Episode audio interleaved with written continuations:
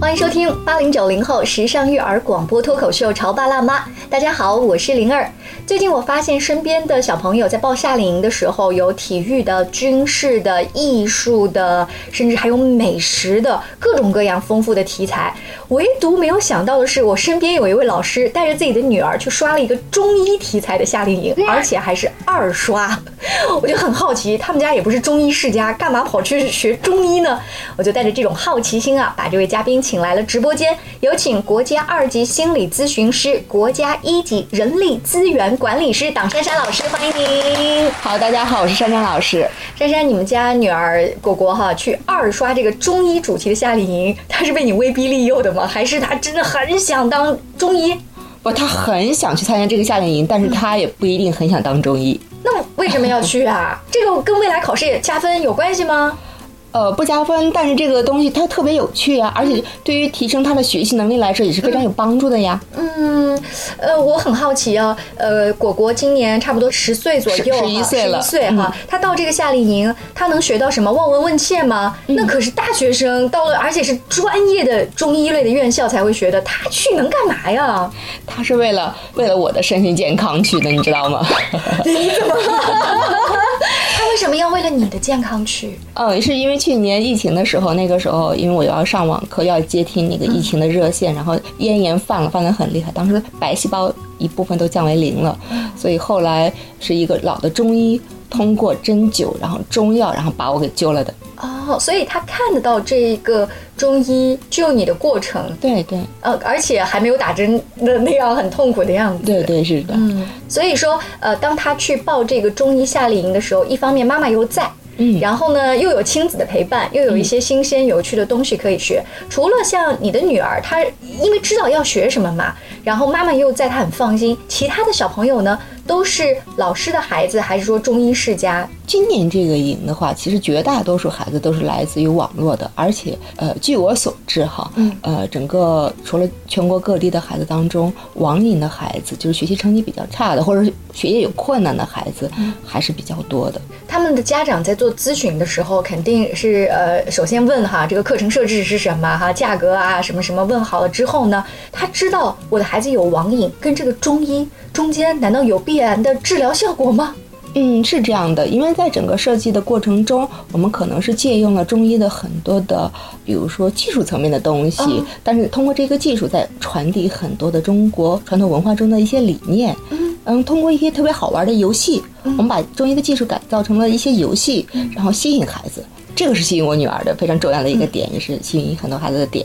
就是本来是打网络游戏，现在玩实际生活当中的游戏，对对什么搓丸子呀，什么或者是晒中药啊之类的，是吧？对对，还有还有真正的针灸，你知道吗？就是为什么说我女儿特别感兴趣呢？因为去年的时候她参加了这个营，然后呢，真的是望闻问切，在老师指导下给我抓了一副药，给我熬了整整一海碗药。当时是治什么的？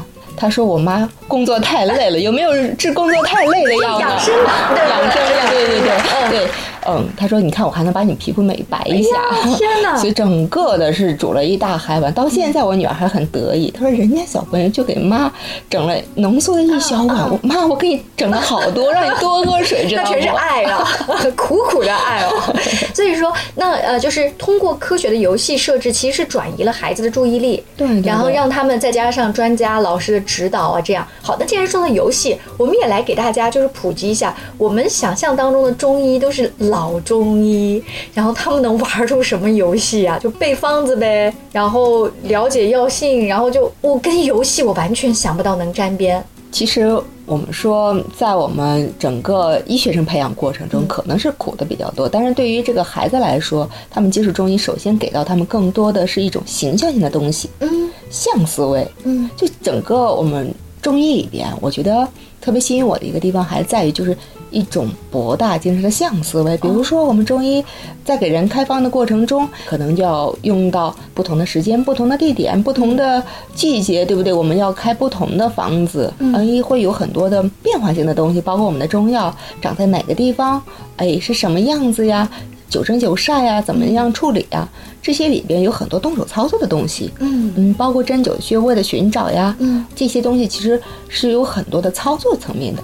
呃那些搓什么呃就是芝麻丸芝麻，丸哎对嗯那些我还能想象画面啊哈，包括拿个小秤儿去称这个陈皮多少克啊哈，那个玫瑰多少克。嗯但是小孩进到中药铺，我不知道，呃，在听我们节目的各位爸妈什么感觉？小孩进到中药铺，首先是一个字儿拿稳，两个字儿了啊。然后大人进到中药铺，好香啊！这个事儿我曾经问过，就是中医，中医说是因为你们小的时候你们的阳气很旺，其实你们不需要那个的补，嗯呃，等到你们大了，其实你自身的身体已经需要这些东西了。你看，你就会发现它好闻了，对不对？小孩进到那个环境里，进到那个气味里，他可能都安静不下来，他想跑。再加上你说扎针，那小孩怎么往别人身上扎呀，还是往自己身上扎呀？往爸妈身上扎呀。啊，爸妈都在，是不是这个营？呃，我们这一期的话，会有一部分时间爸妈是在的。嗯其实有些时候我们说人不怕累，就怕累的没有意义和目的。嗯就当一个孩子他知道，哎，我今儿学的这个东西，就是说可能是为了说让我的家人活得更健康的时候，嗯他可能在学的时候就会好很多。非常认真，嗯，对，很谨慎，爸爸爸妈扎生病了，本来没病扎出病来。所以这可能就是说。我们在这个营当中会有一个非常重要的，就是把一些包括学习，其实很多家长不是抱着学习的目的来的吗？在业余休息的时间，我们可能会给到孩子很多你今儿的中医，嗯、呃，包括很学很多的数理化学科跟你未来的关系是什么，会把很多底层的逻辑的东西给他，我们叫开门课。开门课，这是肯定在白天的设置吗？这个基本上是放到晚上，就白天玩累了之后，嗯。比如说这里边，你看除了中医游戏以外，可能还有我们要带孩子做土电话，就过去的发报机，嗯，三 D 打印机怎么拆、怎么做，就这些动手性的东西，其实背后可能就是物理学。那这样，我们呃在接下来的节目当中啊，让珊珊老师给我们、呃、再详细的介绍一下，比如说白天他们具体要玩一些什么样的东西，晚上又会复盘一些什么样的东西，看这一些特别古老民族的东西，会给我们现代的家长带来一些什么样的启示哈？那我就先说白天。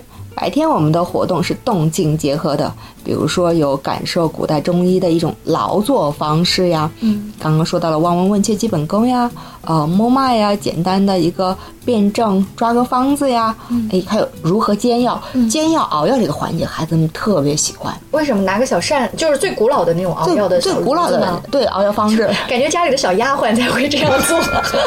孩子在一起特开心。哎，你的炉子开了没？我的炉子开了没哦？你炉子怎么还不开？是因为你是不是给你妈抓的药太多 太难了？那孩子还很开心。哦哎，你给你妈煮什么药？哎，你妈这个药怎么是这个味道的？啊，孩子特开心，因为一想不是给自己喝的，对不对？呃，还有一些家长可能平时管孩子管的比较多的，对不对？那平时可能没办法去发泄很多的东西。嗯，其实当孩子去给我们的家长去熬药煮药的过程当中，其实也是一种变相的一种对家长能量的转移。等一下，等一下。呃，平时没有办法发泄，给家长熬药的时候发泄，我不会在里面放了毒药吧？这怎么转移啊？药就是毒，毒就是药啊！啊所以有很多孩子，你知道吗？去年的时候，很多孩子给家长开了镇定安神的药。哦，当然，这个大的前提也是在老师的指导下，对对不对啊？安神的老师会告诉你，爸爸妈妈工作是不是特别忙啊？是不是经常喝酒啊？他就有不同的方子哈。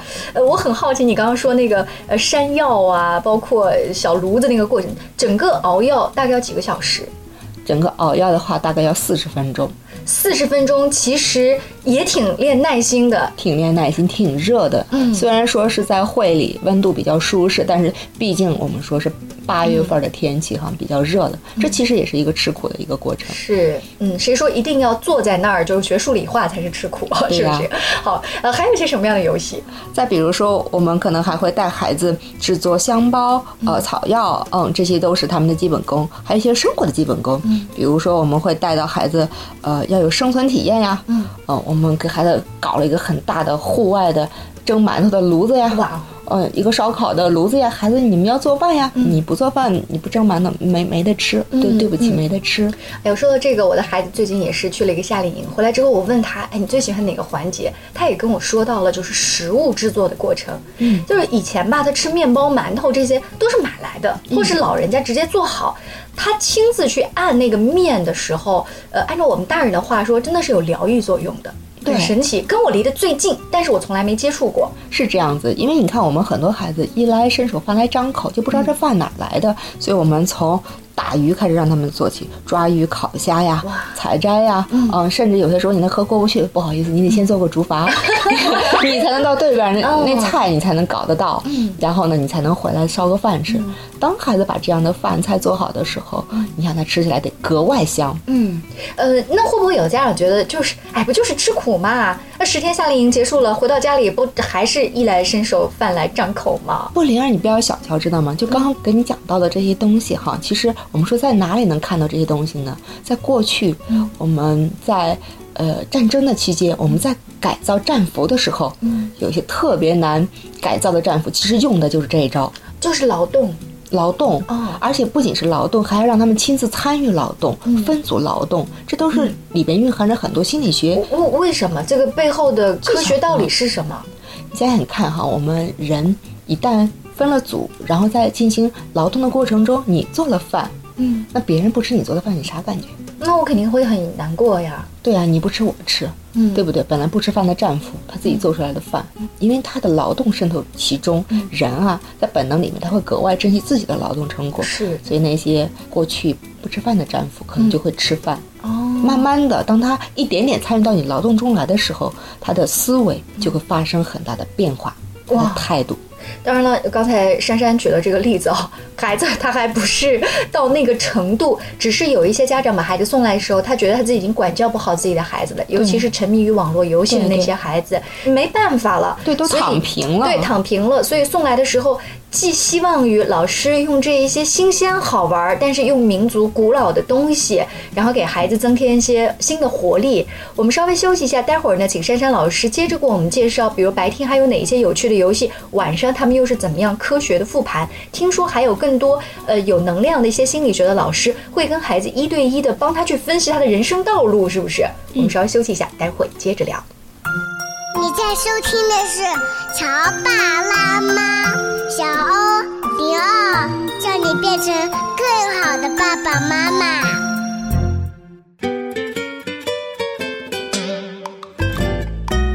休息一下，欢迎您继续锁定《潮爸辣妈》。今天灵儿请来了国家二级心理咨询师、国家一级人力资源管理师党珊珊老师。那大家在今日头条里也可以搜到“教育珊珊不迟”这样子的一个号啊，他平时会写一些文章，跟大家分享自己的理念。那这一个暑假，他是第二次带着女儿到四川会理参加一个中医心理夏令营。我很好奇，白天的那些游戏啊、熬药啊、撑什么药呢？包包括扎针啊，都玩完了哈。晚上怎么干嘛呢？晚上我们要做的事情叫讨论，嗯，要复盘，嗯，因为白天是分小组进行活动的，到晚上的时候，我们要带着孩子来讨论。因为白天的整个活动的过程中，可能还会牵扯到，哎，你劳动了，对不对？嗯嗯，劳动要有所得，嗯嗯，要铸币，你铸了多少钱？晚上你是怎么样盈利的？我们大家可能都要进行一个讨论。那不是跟经济还有关系？对对，因为我们其实相当于在仿造古代中医的一种生活的一种方式。哦，就是古代的晚上中医也要开会的，那咱们现在这些小中医也要开会。对对对，不仅要开会，我们说人是要思考的。嗯，就白天动完了之后，晚上，哎，我们入境了，思考一整天的一个活动。比如说，我们会带孩子去讨论白天你怎么赚到的钱，你是怎么分工的，白天你们团队遇到了一些什么样的事情，我们。还会讨论，有有一个晚上会专门讨论这个手机，我们喊它叫手机批斗大会。哦，其实专门是为那些有网瘾的孩子设置的。对对对，通过让孩子自己说说手机的好，然后玩手机的坏处，然后让他们自觉会发现，嗯，你一言我一句会发现，诶，原来坏处大于有利的地方，那我们如何来做呢？通过孩子之间的能量的交换来影响孩子。说到这个手机啊的毒害，我想起最近我刷这个抖音的时候，看到这个王芳啊，中央电视台的这个著名主持人王芳，她说带自己的女儿拍了一段是什么呢？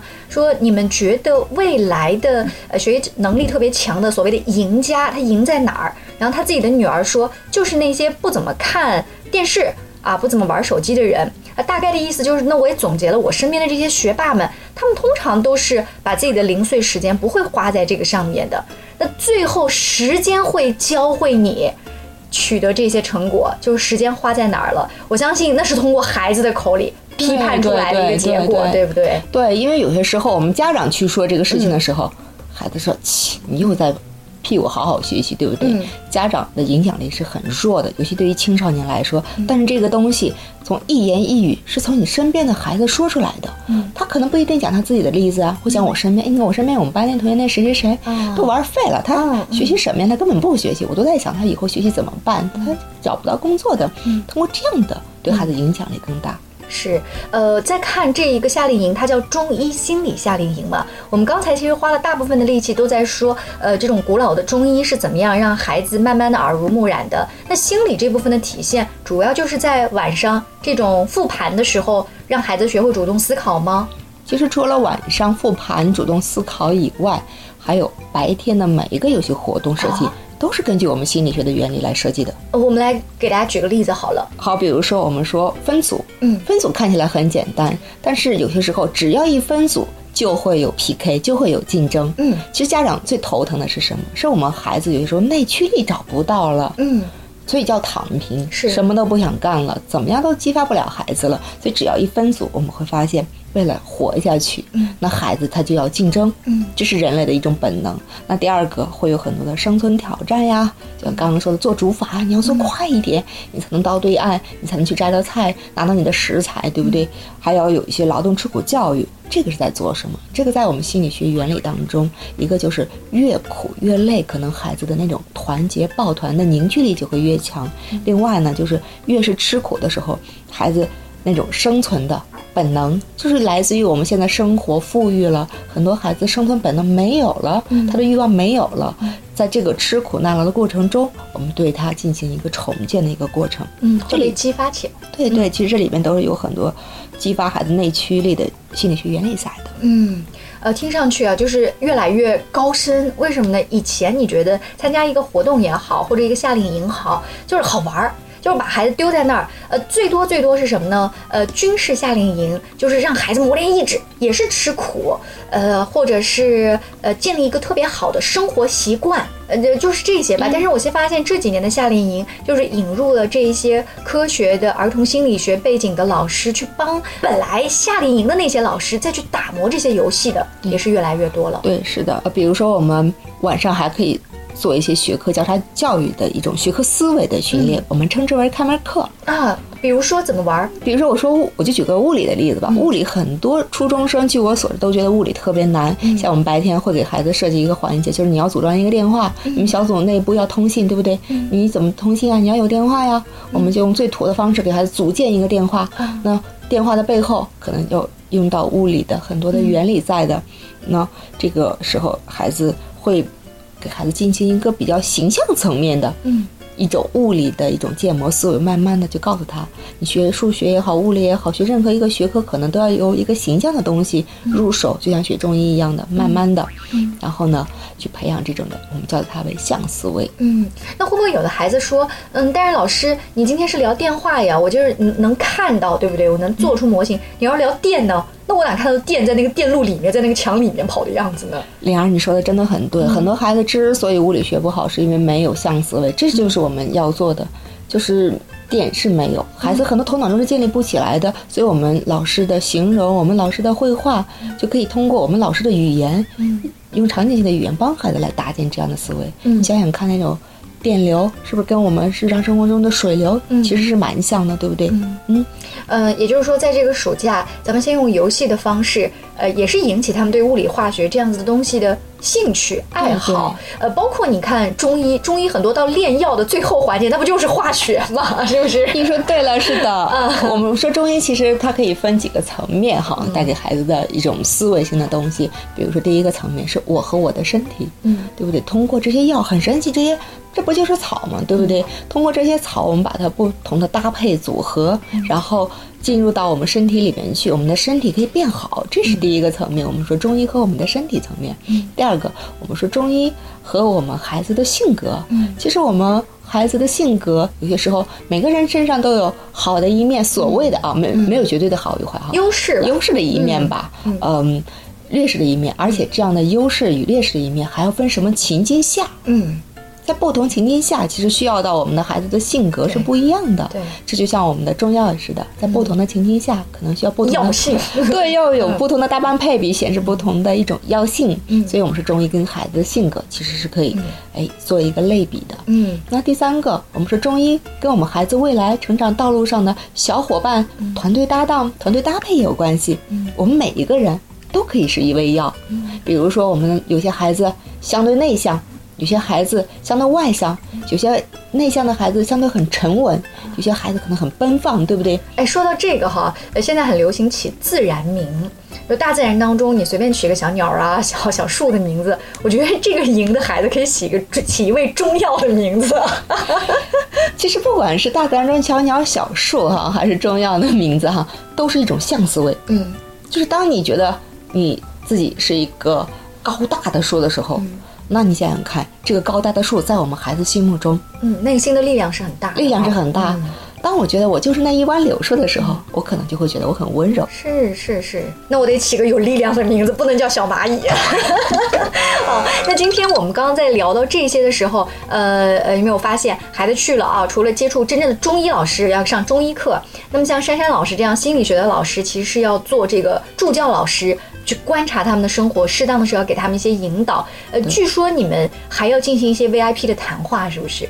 对，我们到后期吧，呃，会有我们的主要的带队老师，也是央视心理专家组的，呃，赵晓明老师来给我们所有的家长开家长会啊，然后会给到，因为我们是有做记录的，会给到每一个家长，你的孩子，哎，有一些教养的建议。嗯，比如说上节的时候。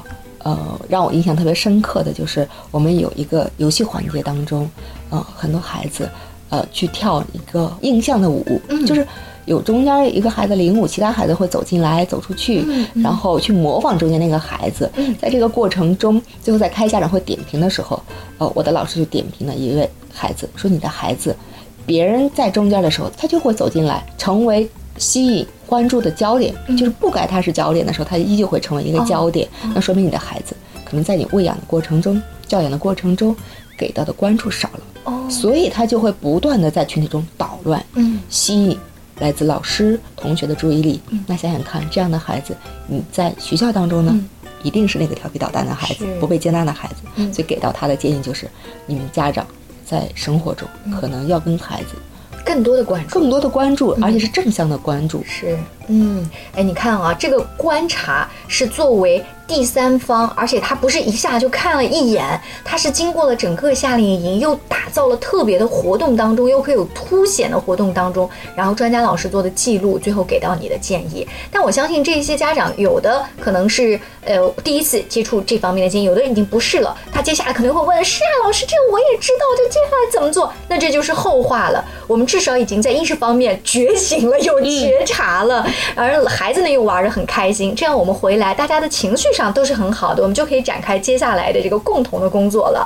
今天非常高兴，请到了珊珊老师，跟我们一起分享啊，原来在这个夏天，在这个四川会理又凉快又美丽的地方，还有一个中医心理的夏令营。如果你感兴趣的话呢，希望有机会啊，我们一起去我们 我们祖国大好河山不同的地方。我身边是有个朋友，今年带着他的儿子去了武当山。我说去武当山干嘛呀？就是我的师傅在那儿。